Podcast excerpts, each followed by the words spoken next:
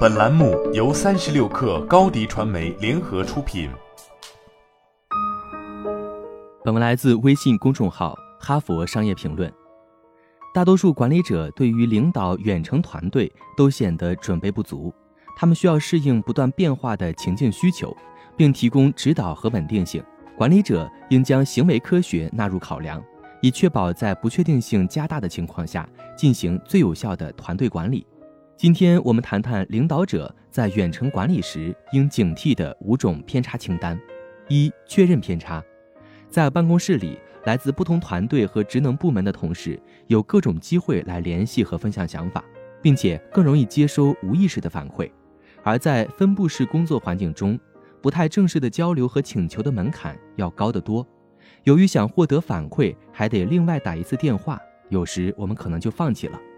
在远程交互时，人们更有可能依靠自己的判断，而放弃他人的批判性评审来完成工作，结果出现确认偏差的危险增加了。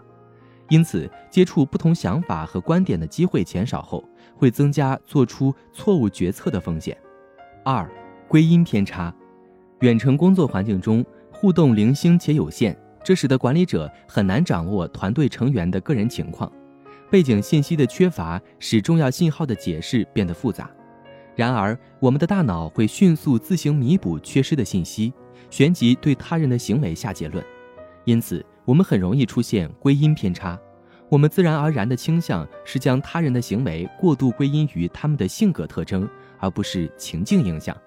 如果更加注意其他人可能会遇到的特定情况，例如医疗状况或个人问题等，我们可能会更加体贴并降低急于下结论的可能性。三、趋同思维，在有许多人参与的会议中，注意力是一种稀缺资源。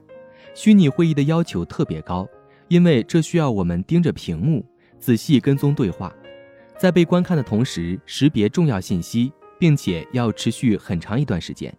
因此，员工往往不太愿意大声发言，提出批评。或更严格的质疑决策，因此个人偏差很容易在群体中被放大，并扭曲整个团队的决策，增加趋同思维的风险。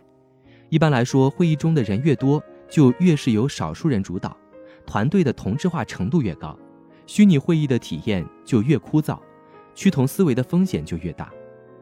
四小圈子效应，在仅在线的环境中，新同事可能更难以融入你的团队。物理距离减少了与人的接触，限制了自发和非正式交流的机会，并减少了整个组织的沟通。